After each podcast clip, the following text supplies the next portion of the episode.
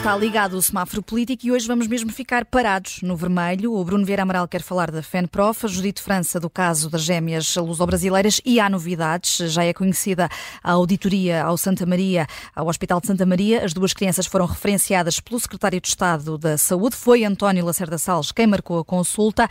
Continua a negar que não, mas Judite, vermelho. Eh, vermelho, eh, por variedíssimas razões. Porque não se lembra. E o, o, o não se lembrar é, é, logo, é logo um sinal vermelho. Não se lembra, vai procurar, vai perguntar, está à espera há vários dias de, de documentos do Ministério da, da Saúde. Se calhar não, estar há vários dias é pouco, já devia ter feito essa, esse, esse pedido há mais tempo.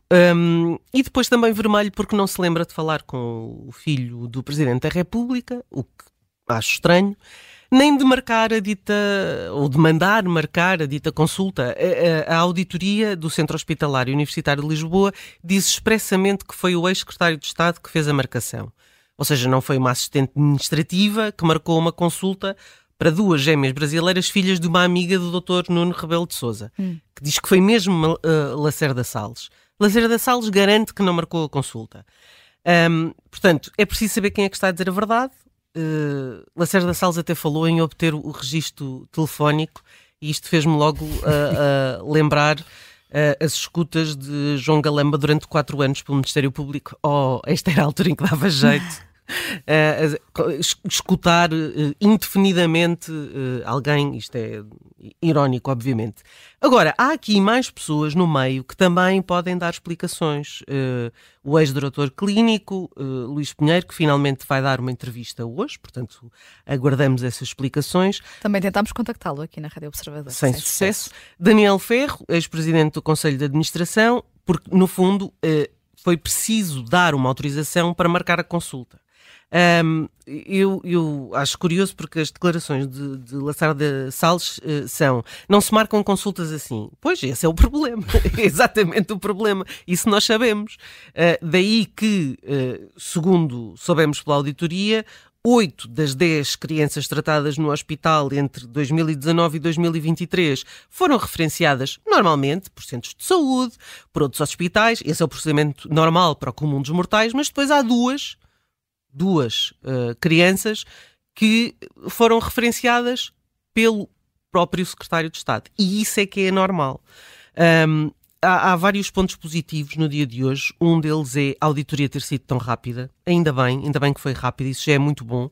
Agora, faltam esclarecimentos e já que a Presidente do Hospital Santa Maria esteve na Comissão de Saúde, era bom que tivesse logo lá deixado o relatório da auditoria, que ficasse imediatamente disponível para ter esse uh, escrutínio público que é fundamental. Entretanto, a CNN e a Lusa também uh, tiveram acesso ao documento que o publiquem também, uhum. podem publicá-lo nos seus respectivos, uh, no caso da CNN, no seu respectivo site, a Lusa pode eh, fazer um take com ele. Se não foi Lacerda Salles a marcar a consulta, então que saiba quem foi rapidamente e a mãe de quem, porque à medida que o tempo vai passando, vai crescendo aqui um, novelo uh, e vai ficando cada vez mais emaranhado e, e, e o novelo com cada vez mais nós, só cortando fios é que dá para resolver.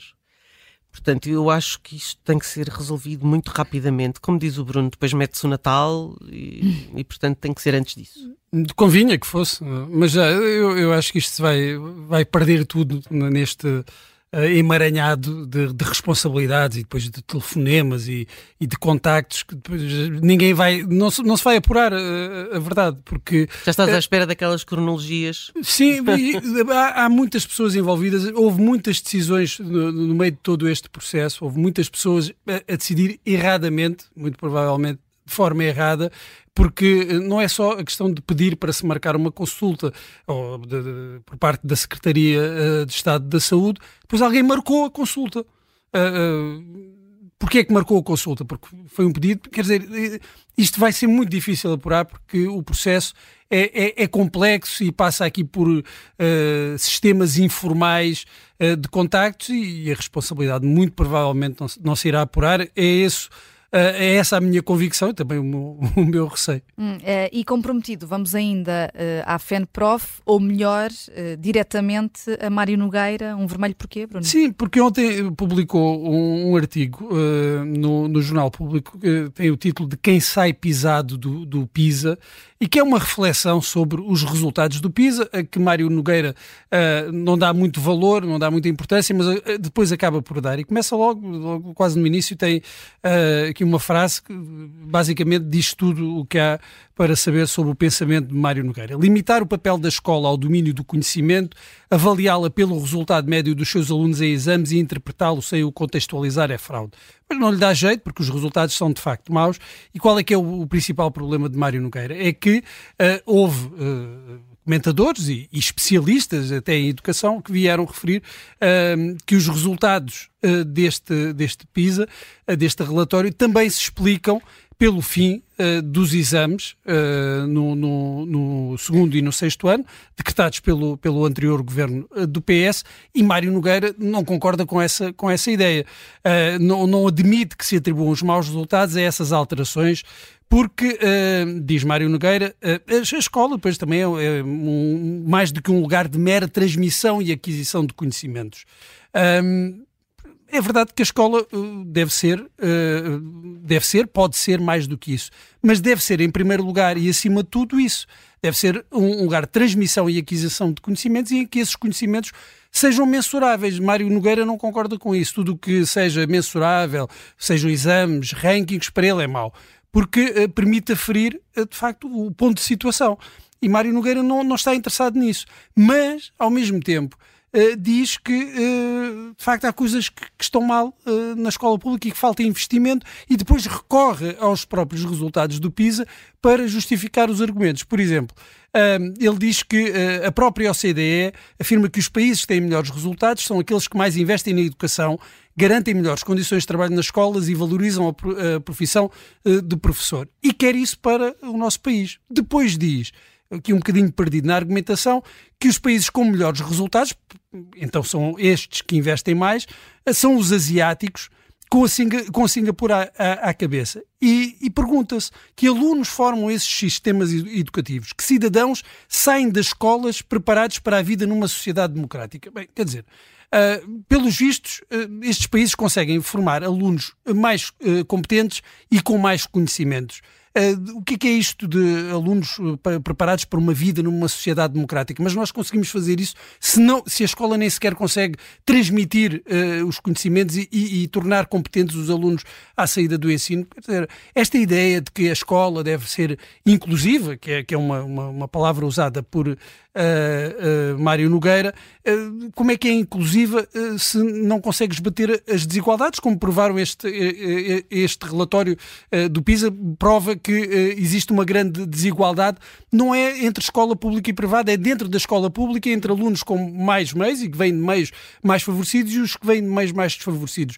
É inclusiva no quê? Como é que pode ser uma escola inclusiva se não consegues bater essas, essas desigualdades existentes?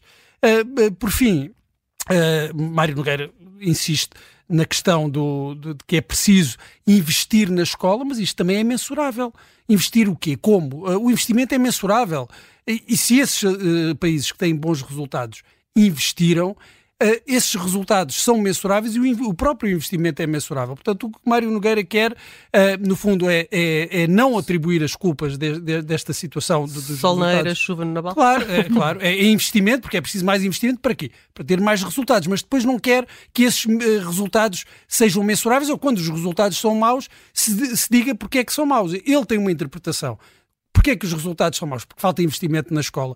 Mas há outras razões com as quais ele não concorda para que este, esses resultados sejam maus. Portanto, quer aqui o melhor dos dois mundos, dizendo sim, há coisas que estão mal, poderiam estar melhor se houvesse um maior investimento na carreira de professor, sim, mas tudo isso é mensurável e só conseguimos ver se as coisas estão melhor ou pior se houver uma avaliação, avaliação dos professores, avaliação das escolas, avaliação dos alunos. Uh, Mário Nogueira não gosta muito dessas avaliações, só quer dizer que está mal e que é preciso mais investimento o investimento também é mensurável. E o semáforo político de hoje olhou para o que está mal na educação e também nas alegadas cunhas no Serviço Nacional de Saúde. Voltamos a ligar o semáforo amanhã.